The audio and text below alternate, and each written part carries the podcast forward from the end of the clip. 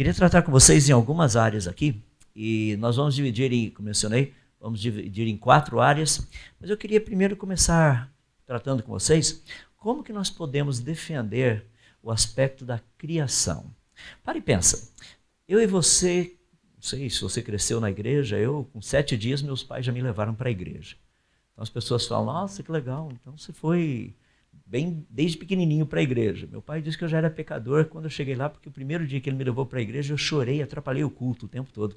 Então já viu que eu era pecador. Durante a minha mocidade, minha, minha, eu não uso o termo adolescência porque não existe isso, tá? Estou tentando mostrar para a igreja que a adolescência não existe. O que existe são jovens adultos. Porque Jesus, quando estava no templo, com 12 anos, a Bíblia não diz que ele era adolescente. A Bíblia diz que ele era um jovem adulto e ele estava conversando com os adultos mais velhos. Essa ideia de adolescente, você pode ver que não existe na Bíblia, não tem, e a igreja tem que ser o primeiro a acabar com isso. O pessoal aí, os jovens adultos entenderam o que eu acabei de falar, né? Que bom. São tratados como adultos. É. Tanto é que um garoto lá em Israel com 12, com 12 anos de idade, se ele aprontasse, adivinha o que acontecia? Ia para cadeia. E, e com menos de 12 anos, o pai ia para cadeia.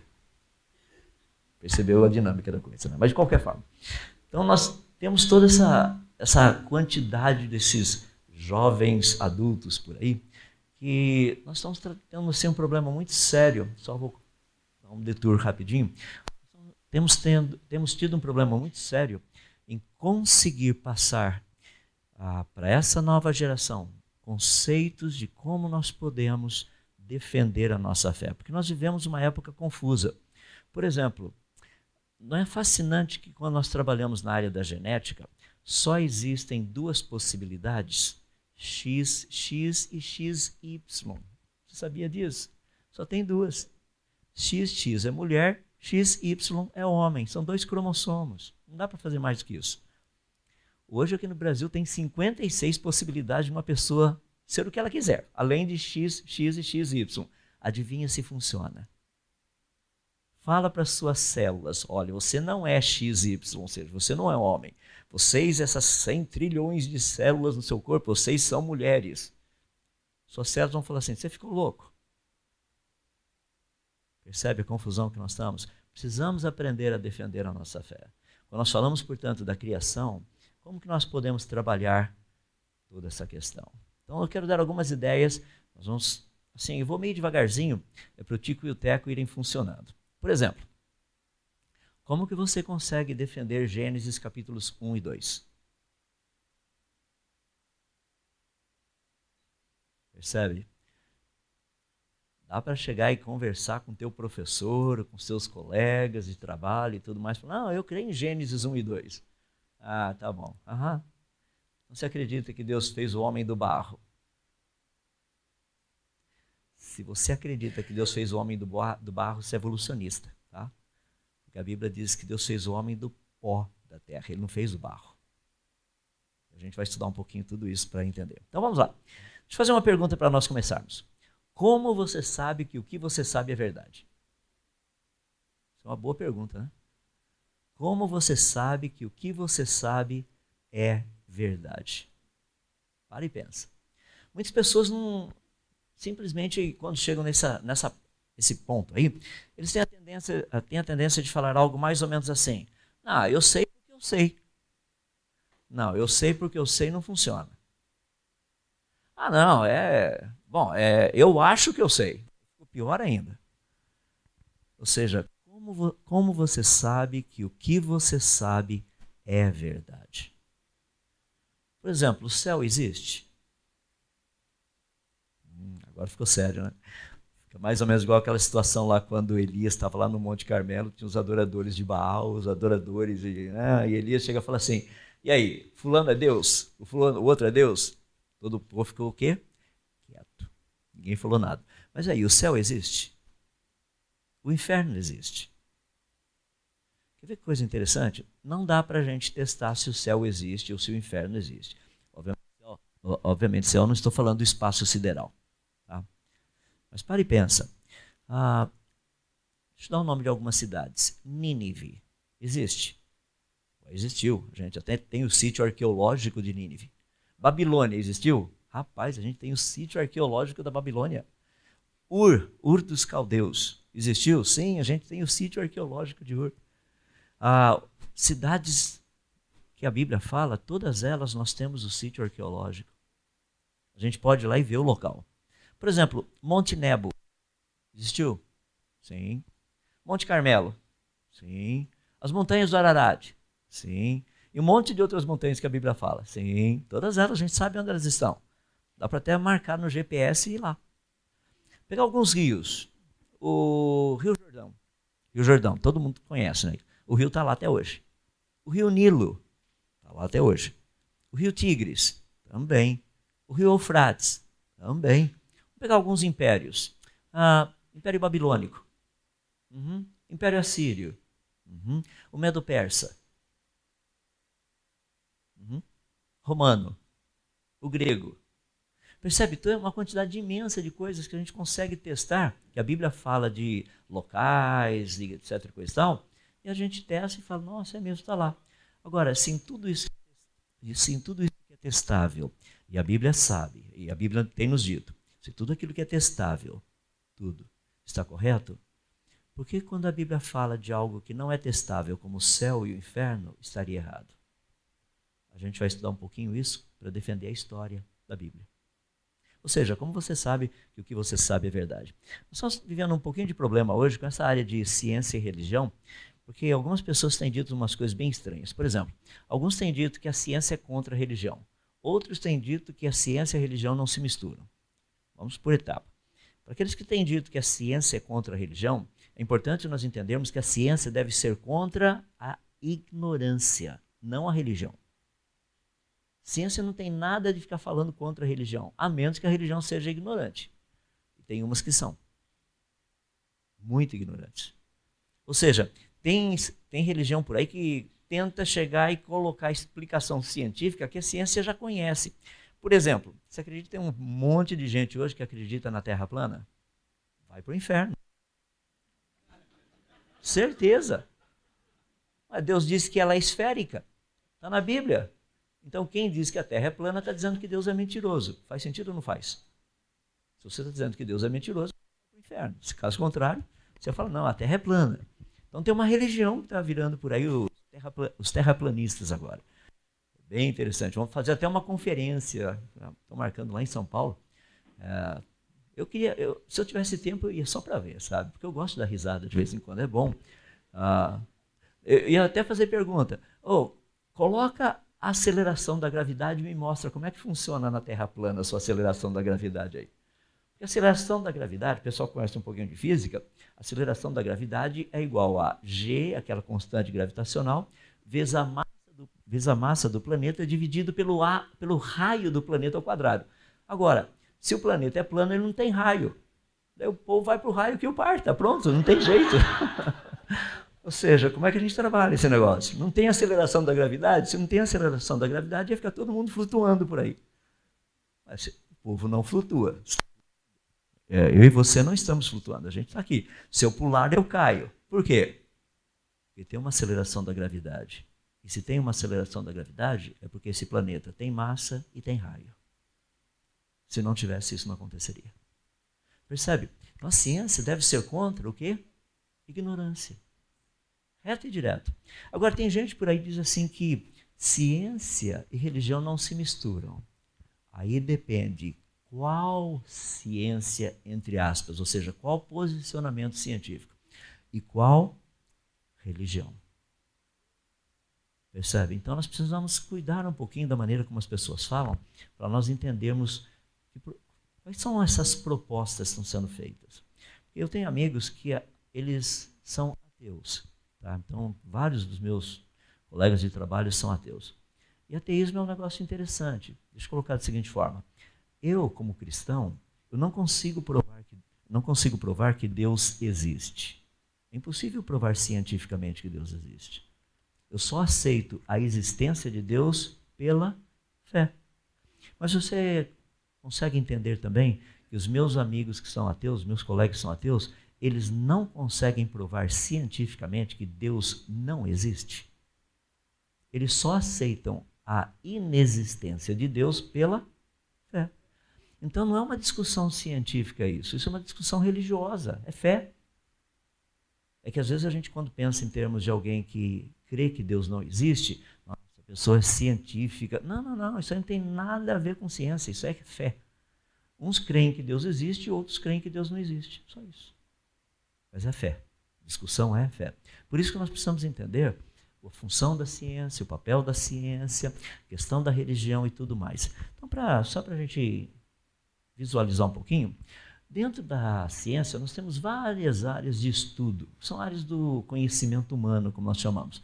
Só coloquei algumas aí. Por exemplo, biologia estuda a vida, zoologia estuda os animais, a botânica estuda as plantas, paleontologia, nós estudamos os fósseis, uh, estudam-se os fósseis, datação radiométrica, nós uh, estudamos a idade das rochas, sedimentos e coisa e tal, astronomia, nós estudamos corpos celestes, teologia é o estudo da pessoa de Deus e assim por diante.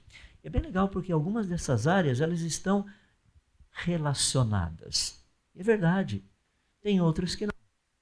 Então nós precisamos entender quais áreas estão relacionadas e quais não estão relacionadas. Agora, quando nós trabalhamos com esse aspecto da ciência, é muito importante nós entendermos um ponto fundamental. A gente precisa fazer uma separação saudável. Tem muitas pessoas que têm a tendência de responder perguntas mais ou menos assim: ah, Por que, que a Lua gira em volta da Terra? Por quê? Ah, porque Deus quis assim. A pergunta que foi feita é uma pergunta científica, não é teológica. Você precisa responder cientificamente. Se a pergunta é científica, a resposta tem que ser científica. A gente não responde de forma teológica. E se a pergunta é teológica, nós não respondemos de forma científica. Por exemplo, como é que o povo saiu lá do Egito? Como é que, desculpa, como é que o mar a, abriu para o povo sair do Egito e passar pelo mar a seco? Fala, meu amigo, isso é pergunta teológica, porque isso se chama milagre. Tá? Não dá para responder cientificamente. Isso é milagre. Quando Deus chega para as leis da natureza, para os processos naturais que Ele criou, fala assim: agora é minha vez. Vocês fiquem quietos aí. E a água obedece, não tem jeito. Vai fazer o quê? Se Deus falou, a água. Deus falou, tem falado. Você sabe que na natureza os únicos que desobedecem a Deus são os seres humanos. Né? As rochas não desobedecem, o céu não desobedece, o sol não desobedece, a lua não desobedece. Tudo, tudo, tudo funciona direitinho do jeito que Deus mandou fazer. E continuam fazendo de forma fiel. A gente tem um problema. Então, para entender, para nós entendermos essa separação saudável, pergunta científica, resposta científica. Pergunta teológica, resposta teológica. A gente tem um exemplo muito bonito da pessoa do Senhor Jesus que nos deu esse princípio da separação. O, um dia chegaram para um grupo chegou para Jesus e perguntou para ele se era lícito, se era correto pagar tributo para César. Lembra que os judeus tinham sido invadidos literalmente pelos romanos. Seria mais ou menos seria mais ou menos assim. Imagina que os argentinos tivessem invadido o Brasil. E agora você tem que pagar imposto para os argentinos. Os judeus estavam revoltados, estavam revoltados com isso. Eles perguntaram: "Tá certo fazer isso? Pagar tributo para César?" Olha o que Jesus, como Jesus respondeu. O que ele diz? Dai para César o que é de César, dá para Deus o que é de Deus. Eu imagino que tinha uns judeus ali por perto falando assim: ele não entende nada. Será que ele não sabe que tudo é de Deus? Que história é essa de dar para César o que é de César? César não tem nada. As coisas são todas do Senhor Deus. Quem estava falando era o próprio Senhor Deus, Jesus. O que, que ele disse? Tem coisas que são minhas, eu dei para vocês e eu quero que vocês deem para César. Mas, Senhor, tem coisas que são minhas, eu dei para vocês, eu quero que vocês deem para César. Dá para César o que é de César, dá para Deus o que é de Deus. Dá para ciência o que é da ciência, dá para teologia o que é da teologia. É só separar. Funciona. O problema é que a gente não faz isso. Por exemplo, na aula de ciências, lá o professor começa a falar de teoria da evolução, e tem alunos cristãos que estão lá na escola, ficam revoltados, levantam a mão e falam: professor, isso tudo é besteira, é uma bobagem. O senhor nunca leu Gênesis? Rapaz, não faz isso, não pode fazer isso. Ele está dando aula de ciências. Você fala, não, mas Gênesis é a verdade. Eu sei, é por isso que a gente vai falar disso. Mas se a discussão está sendo científica, se ela é científica, nós precisamos tratá-la de forma científica. Deixa eu dar um exemplo para você perceber o que eu estou falando aí. Uh, deixa eu aplicar esse princípio da separação, só para a gente ver como funciona. Livro de, Romano, uh, livro de Hebreus, capítulo 11, verso 3, diz o seguinte: Pela fé entendemos que foi o universo formado pela palavra de Deus, de maneira que o visível veio a existir das coisas que não aparecem. Pela fé nós entendemos o quê? Só pergunta fascinante, né? Sabia que tem duas possibilidades? Pela fé nós entendemos que o universo foi formado, ou seja, que ele teria sido criado, essa é a primeira. E a segunda, pela fé nós entendemos que o universo teria sido criado ou formado por meio da palavra de. Ou seja, pela palavra de Deus. Percebe? São duas possibilidades. Qual das duas exige fé? A primeira ou a segunda? ou as duas? Ou seja, eu, eu preciso ter fé para aceitar que o universo e a vida, que o universo e a vida foram criados? Eu preciso ter fé para aceitar que o universo e a vida vieram à existência por meio da palavra de Deus? Qual das duas eu preciso fé? As duas, uma delas? Vamos dar uma olhadinha. Vamos pegar a primeira. Pela fé nós entendemos que o universo foi formado, ou seja, que ele veio à existência por meio de criação e não espontaneamente. Tá? Em outras palavras, seria possível demonstrar que processos naturais e leis da natureza não teriam trazido o universo à existência? Vou dar um exemplo básico do nosso dia a dia. Meu óculos. Seria possível provar que o meu óculos, meu óculos foi criado? Ou seja, ele não veio à existência espontaneamente? numa das praias aqui de João Pessoa, caiu um raio, daí formou o, vidrinho que está aqui, e com a onda do mar vai e vem, foi polindo o vidro no ângulo certo para produzir, né, etc. Coisa e tal. Num outro lugar, seria possível demonstrar que o meu óculos foi criado? Claro que sim. Não vale usar o argumento assim, ah, porque alguém fez. Não, esse não é o argumento. O argumento é que processos naturais e leis da natureza não teriam feito isso. Percebe? Então, seria possível provar que o universo, a vida, o universo, a vida, toda a complexidade que existe neles teria sido criada? A resposta é sim. É possível provar que o universo e a vida foram criados. Não tem nenhum problema com isso. Agora, se é possível provar que ele foi criado, se é possível demonstrar que ele foi criado, obviamente nós não precisamos de fé. Percebe? Então, não há necessidade de fé para demonstrar que o universo e a vida teriam sido criados. Não é preciso fé. Vamos olhar a segunda. A segunda é a seguinte: seria possível provar que Deus teria criado o universo? É possível provar que o universo foi criado. Isso é possível, tá? cientificamente. Olha que interessante. Seria possível demonstrar cientificamente que o universo teria sido criado pela palavra de Deus? E agora? Resposta é não. Não é possível isso. Por isso que o texto diz pela fé. Pela fé nós entendemos que o universo foi criado por meio da palavra de Deus. Pela fé não é se ele foi criado.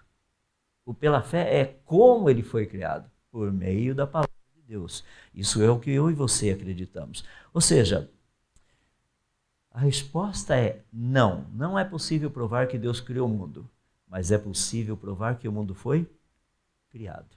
Percebe a diferença dos dois? É assim que nós temos que trabalhar, porque a fé é necessária para crermos que Deus criou o mundo. Eu não tenho dificuldade, problema nenhum de aceitar que o Deus da Bíblia é o Criador de todas as coisas. Nenhuma. Estudo a Bíblia, estudo a natureza, entendo que a natureza tem que ser obra de uma mente inteligente. A única mente inteligente que eu conheço capaz de criar um negócio tão complexo como esse tem fora é o Deus da Bíblia. Quer ver um exemplo prático? Vocês tiveram dificuldade com o trânsito de chegar até aqui? Um pouquinho de congestionamento? Né? Mas você já percebeu que em boca de formigueiro não tem congestionamento? Como é que as formigas resolveram o problema? E nós estamos todos com problema ainda. Você fala, ah, mas você não tem noção. Eu tenho, eu estudo formiga. Nós estamos trabalhando, desenvolvendo uma metodologia para fazer com que semáforos, placas de sinalização dando a velocidade quando você tem que andar, permitam que a gente ande sem congestionamento. Você sabia que toda essa parte tecnológica dá para a gente fazer? Sabe qual vai ser a parte difícil? Dar um cérebro de formiga para os motoristas. É, porque vai querer cortar, vai querer passar na frente. Você não vê formiguinha fazendo isso, você vê? Formiguinha motoboy cortando todo mundo. Não tem. Formiguinha, todo mundo vai andando, sossegadinho, funciona bem. Ou seja, quando nós olhamos, portanto, a criação, tudo que existe aí fora, a natureza, nós sabemos que foi criado. Mas nós não conseguimos provar que Deus criou. É por isso que a Bíblia diz: pela fé entendemos que foi o universo formado pela palavra de Deus. Então, quando nós estamos numa discussão aí a respeito da, do universo, do universo, origem do universo, que nós precisamos entender é o seguinte: a fé é necessária para entendermos como o universo foi criado, por meio da palavra de Deus, e não se ele foi criado. Assim a gente resolve o problema. Percebe? Quando nós vamos defender a nossa fé, essas coisas precisam estar claras na nossa mente. Porque senão a gente faz uma confusão. O pessoal vem, mas você acredita no Big Bang? Não, eu não acredito. Ah, mas por que você não acredita? Ah, porque lá no livro de Gênesis está escrito. Percebe? Ele está fazendo uma pergunta toda científica. Então a gente vai aprender um pouquinho para dar a resposta básica. Lembra que você não precisa ter um, assim, ser um doutor em física para fazer isso. Não. O básico é necessário para a gente chegar e conversar. Então vamos avançar um pouquinho mais. A gente já entendeu o conceito da separação. Eu espero que aí a gente consiga trabalhar essa ideia para ficar bem legal. Então, só para concluir esse pedacinho. Aceitar que a natureza foi criada é científico, totalmente científico. Tá? Nós trabalhamos demonstrando isso, nós temos evidências científicas. Agora, aceitar quem é o Criador, aí é um aspecto religioso. Aí nós temos que fazer outra, uma outra leitura disso. E a coisa é bem simples, olha só. A ciência demonstra que todas as coisas foram criadas. Você fala, não, não é isso que a ciência ensina. Não, a ciência naturalista tenta ensinar uma outra coisa. A ciência, independente de ser naturalista ou não, ela sabe que todas as coisas foram criadas. Tá? Agora tem o outro lado, que o cristianismo revela quem é o Criador. Eu tenho amigos que são budistas, eu tenho amigos que são shintoístas, eu tenho amigos que são amigos que são muçulmanos. De vez em quando isso é uma discussão interessante. Qual dos deuses teria criado? Ou se foi um deus ou que a, que a força esteja com você, sei lá, alguma coisa assim teria trazido a existência. Então a gente procura resolver esse problema. Mas vamos voltar um pouquinho e para e pensa. Então nós sabemos que o universo e a vida foram criados. A Bíblia fala isso? Fala. A ciência fala isso? Também. Existem muitas religiões que falam isso? Também. É por isso que quando nós tratamos do criacionismo, nós temos que separá-los. Existem vários tipos de criacionismos. Tá? Por isso que eu coloquei ali os criacionismos. Ou seja, primeiro, é importante nós entendermos que criacionismo não é uma tentativa de provar que Deus criou o mundo ou mesmo provar que Deus existe. Isso é muito importante, quer ver? Eu já vi várias pessoas falando assim: não, mas nós que provar para as pessoas que Deus existe. Fala, meu amigo, isso é impossível. Não, nós temos que provar. É impossível. A Bíblia diz que não é possível provar que Deus existe. Eu falei para vocês de Hebreus 11, 3. Leia três versículos depois para ver o que acontece. Hebreus 11, 6 diz assim: Ora, sem fé é impossível agradar a Deus. Porquanto aquele que se aproxima de Deus deve o quê? Crer que ele existe. Não é possível provar que Deus existe. Não é possível provar isso. Nós temos que crer que Deus existe. E eu acho fantástico Deus ter colocado desse jeito. Porque fé, toda pessoa tem, não tem? É impressionante. Eu tenho uma netinha de quatro aninhos, ela tem fé. Ela sobe ali no lugarzinho, eu falo, pula que o vovô te pega. Ela pula. Isso é fé. Olha vocês todos aqui, Fé, ah, vocês têm uma fé espetacular. Todo mundo sentou no banco sem ver se o banco aguentava o teu peso. Você creu que o banco iria aceitar, no teu, aceitar o teu peso. Ou seja, você não ia cair no chão, a cadeira ou o banco iria quebrar. Não é fascinante? Isso é fé. Vai me dizer que não é. Imagina se os últimos dez bancos que você tivesse sentado, todos eles tivessem quebrado. O que, que você faria com esse? É, tá vendo só? Percebe que fé também está baseada em conhecimento? Muito legal isso aí. Ou seja, criacionismo, portanto, não é essa tentativa de provar. Espero que ninguém tenha caído aí, não. Então tá bom. Acabamos de falar que não é para cair, cai. Daí fica um problema. Ah, ou seja, criacionismo, portanto, não é uma tentativa provar que Deus existe ou que Deus tenha criado o mundo. Isso não é criacionismo. Então vamos dar uma olhadinha nessa palavra criacionismo, o que ela significa. Aquele ismo do finalzinho ali é um sufixo. Ele significa um sistema, um princípio, uma ideologia, uma maneira de pensar. É, me, é o mesmo ismo que aparece no finalzinho de ateísmo. É o mesmo. Tá? E a primeira parte, criação, fala de um processo por meio do qual algo é trazido à existência. Pode ser um ato, pode ser um processo. Criacionismo, tecnicamente, significa processos naturais e leis da natureza não teriam trazido à existência nem o universo, nem a vida, nem a complexidade que neles existe. Em outras palavras, definição de, de criacionismo: a natureza não teria se, a natureza não teria se autocriada. Essa é a definição básica. Ou seja, o termo, termo criacionismo não é, não é terminologia religiosa. Não é. Percebe? Criacionismo não é terminologia religiosa. Mas é interessante porque se você fala de criacionismo, as pessoas já acham que está relacionado com religião. Por exemplo, aqui no Brasil eu já dei palestra em, universidade, em várias universidades, em, alguma, em uma delas, não, duas delas, eu fui apresentado como padre o padre Adalto Lourenço vai dar uma palestra sobre o criacionismo. Primeiro que eu não sou padre, não sou pastor, não sou padre. Eu sou casado, tenho três filhos e duas, dois netinhos. Percebe? Mas na mente das pessoas, criacionismo é o quê? Religião. Não é. A palavra criacionismo não tem nada a ver com religião. Portanto, nós precisamos entender assim, olha, existem três tipos de criacionismos. Vou dar só o básico e daí eu trabalhar explicando cada um deles e a gente vai gastar um pouquinho mais de tempo no criacionismo bíblico, que é o qual nós defendemos. Existe o criacionismo científico, ele trabalha apenas com pesquisa científica, só. Ele não trabalha com religião. Por exemplo, eu tenho amigos que são do criacionismo científico, como eu sou, e eles são ateus. Mas como? Para eles, quem criou? Não, a ciência não responde quem. A ciência só pode responder se foi criado ou se teria surgido espontaneamente. O quem não faz parte da pesquisa científica. Só isso. Você fala, não, mas esses seus amigos, então eles acreditam em Deus? Não, eles são ateus, eu acabei de dizer, eles são ateus, eles não acreditam em Deus. Mas o, o que, então como, como é que funciona? A evidência, a evidência científica mostra o quê? Que o universo e a vida foram criados. Pronto, resolveu o problema. Ah, mas quem fez? A ciência não está interessada nisso. Sabe por quê? Ela não tem como responder a essa pergunta. Ela não tem. Então, para que eu vou gastar tempo tentando responder essa pergunta?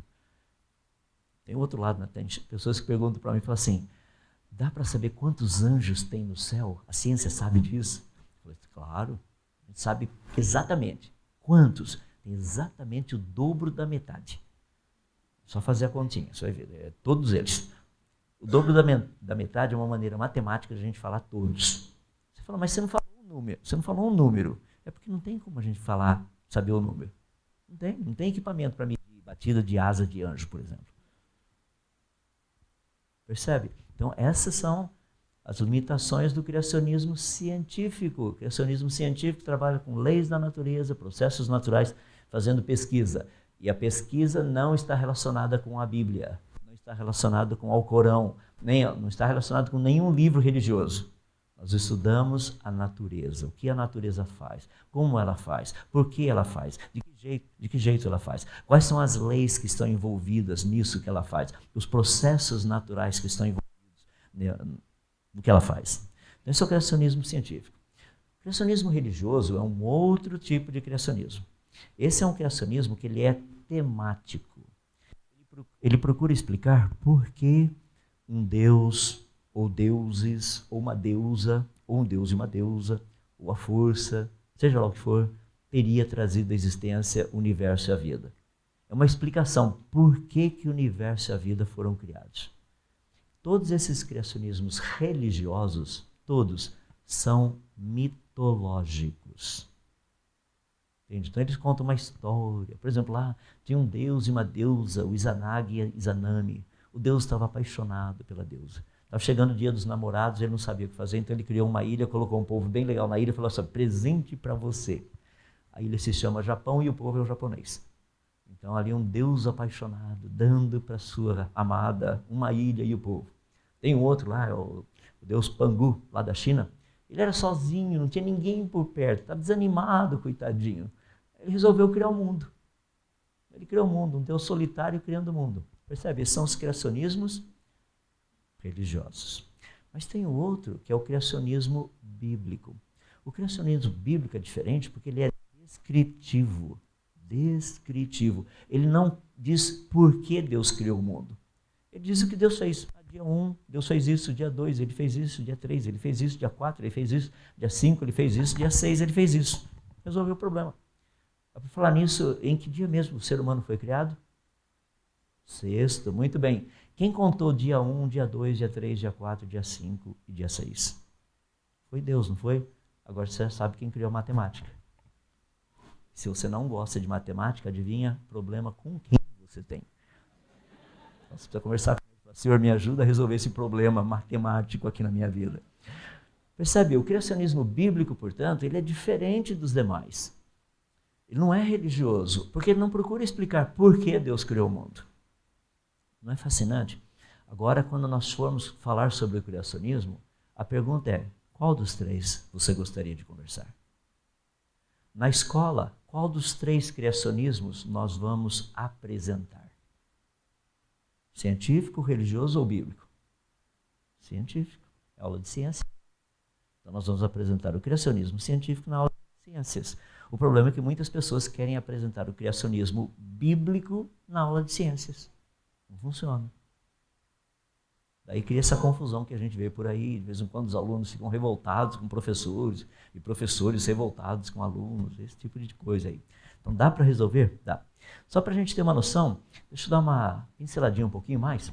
O criacionismo científico, ele não trabalha nem com pressuposições, nem com pressupostos religiosos. Tá? Mas ele possui implicações religiosas. Possui, mas não tem problema tem implicação religiosa, não cria problema nenhum. Ah, o criacionismo religioso trabalha com pressupostos e pressuposições religiosas e não possui implicação científica nenhuma. Agora, se você pegar o criacionismo bíblico, ele trabalha com pressupostos e pressuposições religiosas, mas ele possui implicações científicas reais, que é o que a gente vai estudar daqui a pouquinho, alguns exemplos. Ficou claro a ideia? Criacionismo científico, religioso, bíblico.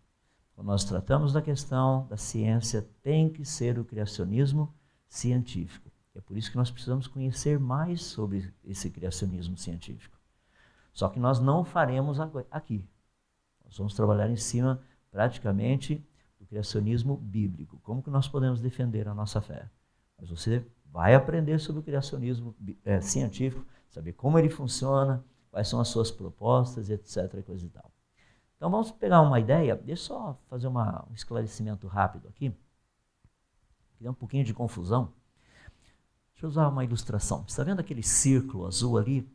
Ah, ali dentro ficam todas as propostas do criacionismo científico. Então, todas as propostas relacionadas com processos naturais, com leis da natureza. Ah, aqui no cantinho embaixo tem o criacionismo religioso. Pode ver que ele não tem nada a ver com o criacionismo científico. Mas se você pegar o criacionismo bíblico, você vai perceber que algumas coisas que o criacionismo bíblico fala, o criacionismo científico também, também fala. É por isso que está vendo os dois círculos ali sobrepostos. Aquelas partes sobrepostas são as partes que um fala e o outro também fala. Por exemplo, o criacionismo científico diz que o mundo foi criado. a Bíblia diz que o mundo foi criado. O criacionismo científico diz que plantas e animais foram criados. O criacionismo bíblico diz que Deus criou plantas e animais. Eles não surgiram espontaneamente. O criacionismo científico fala a respeito dessa estrutura de organização que tem no universo, na vida. O criacionismo bíblico fala da estrutura e da organização que existe no universo e na vida. Percebe? Aquele pedacinho lá. Dentro do criacionismo científico tem uma partezinha que é chamada design inteligente. Ou seja, dentro daquele pedacinho ali, é um pessoal que busca por sinais de inteligência na natureza. Então você vê certas coisas e fala, nossa, que legal, isso aqui é um sinal de inteligência. Eu sei que hoje em dia a gente está em falta com isso. Entende? Muitas pessoas perguntam para mim, será que existe vida inteligente fora do planeta Terra? Eu falo, rapaz, a gente está preocupado se ainda existe vida inteligente no planeta Terra, sabe? Porque isso aí está em extinção, quase não tem mais, né? mas de qualquer forma. Então ali você tem a diferença entre design inteligente e criacionismo científico. Tá? Agora, tem mais um pedacinho aí que é a teoria da evolução. Essa teoria naturalista que fala tanto da evolução do universo quanto da evolução da vida. Não sei se você percebeu, tem um cantinho ali, ó, aquele pedacinho.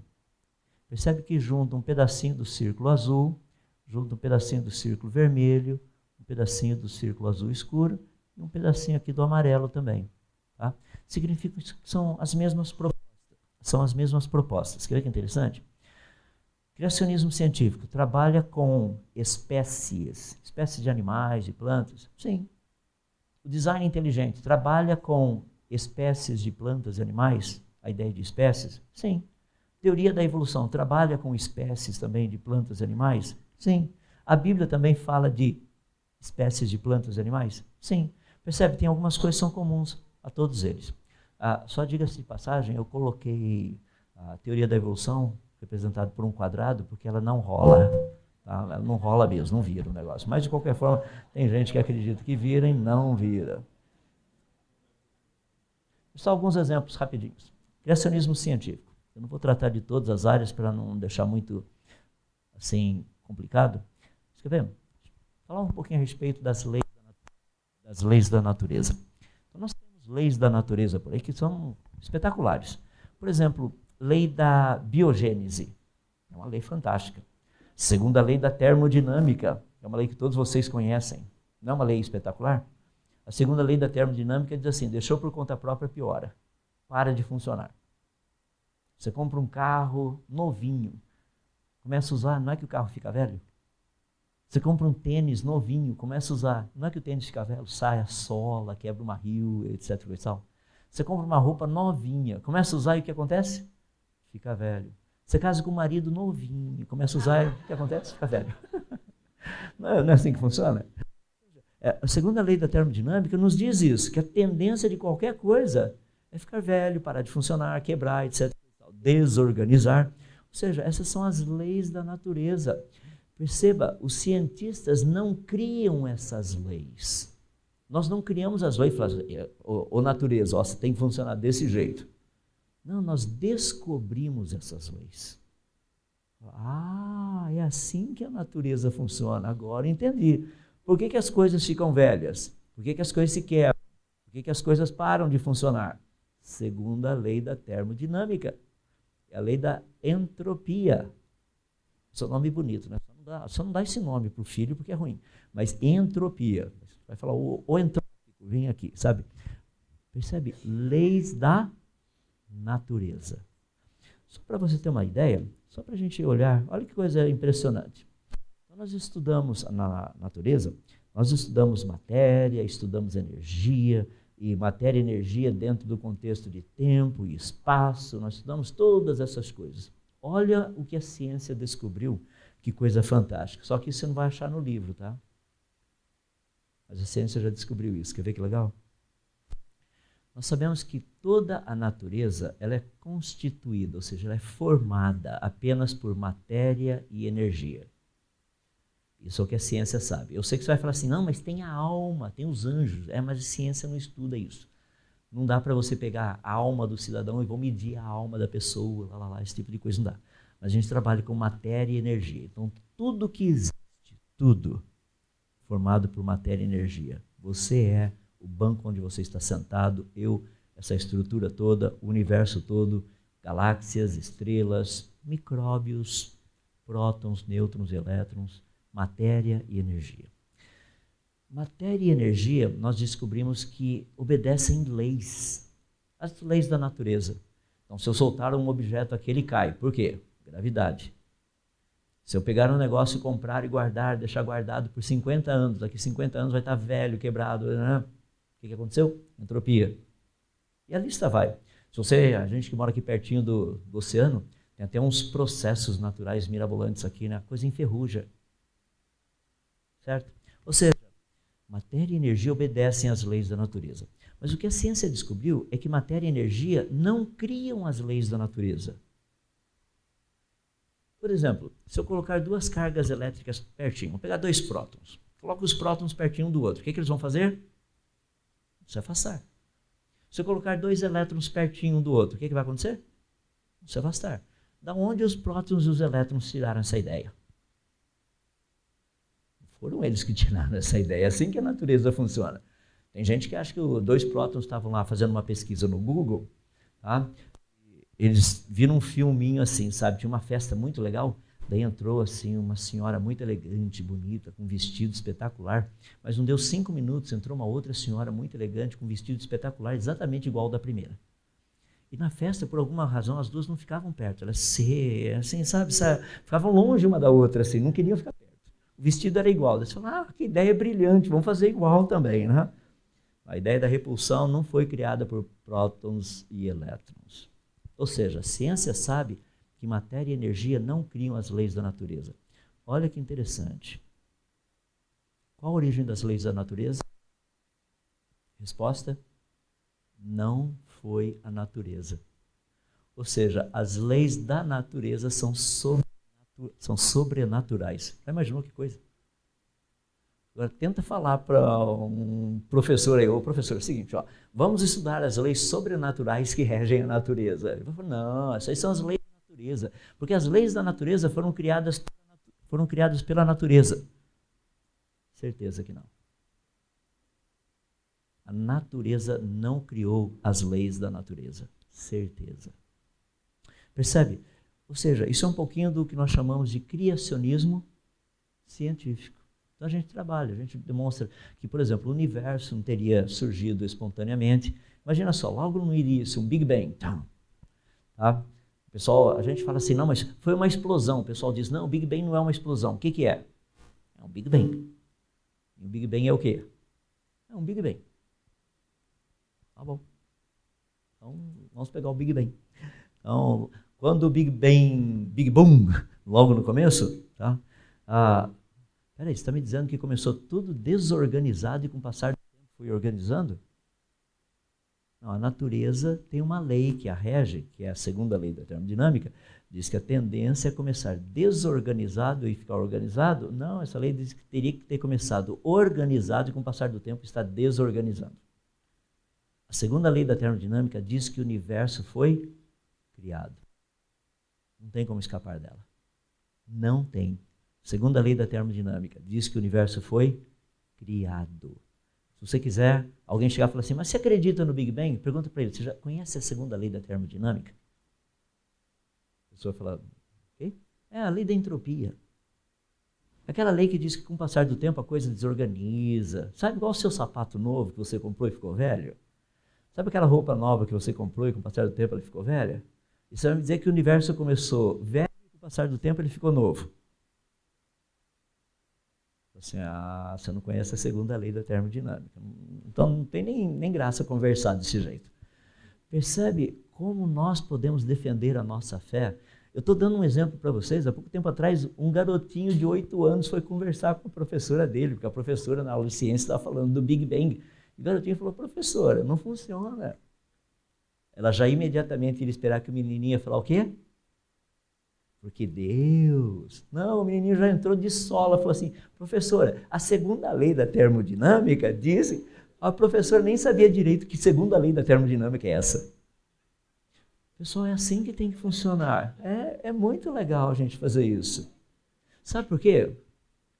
O povo do nosso Deus tem que ser um povo sábio, instruído, que sabe como responder, como responder de forma correta aqueles que pedem razão da esperança que nós temos.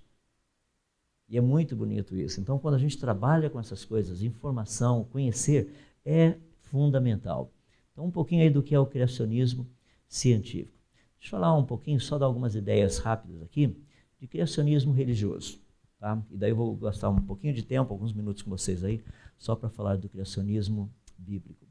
Então, no criacionismo ah, religioso, tem vários deles. Tem um deles aqui bem interessante, é, no hinduísmo. Tem esse cidadão ali, o Vishvakarman. Ele é o divino arquiteto do universo, que sob as ordens, aí pode ser Brahma, Skol, Shinkariol, qualquer uma delas ali, tá? é o senhor da criação. Ou seja, aqui é inteiro. Negócio, a gente tem um universo para ser criado, então vamos fazer a coisa. Tá? Tinha uma ordem para fazer o universo. Percebe? Todos esses criacionismos, eles procuram falar do porquê. Tem um outro aqui, na, na mitologia inca, tem aquele deus, o Apu Viracutra. O apelido dele era Viracoxa, acho que é para ficar mais fácil. Imagina uma criancinha orar em nome de Apu Kuntixa Viracutra. Não, não ia conseguir falar tudo aquilo. Então, ó, em nome de Viracoxa, amém. E fica mais fácil, eu sei. Ele teria sido o criador da civilização, porque ele era um Deus muito sozinho, mas era um Deus muito sábio. Então ele queria criar algo que tivesse altura do conhecimento dele. Então ele criou a civilização. Percebe? É, é bem interessante. Esses aí são todos os criacionismos religiosos.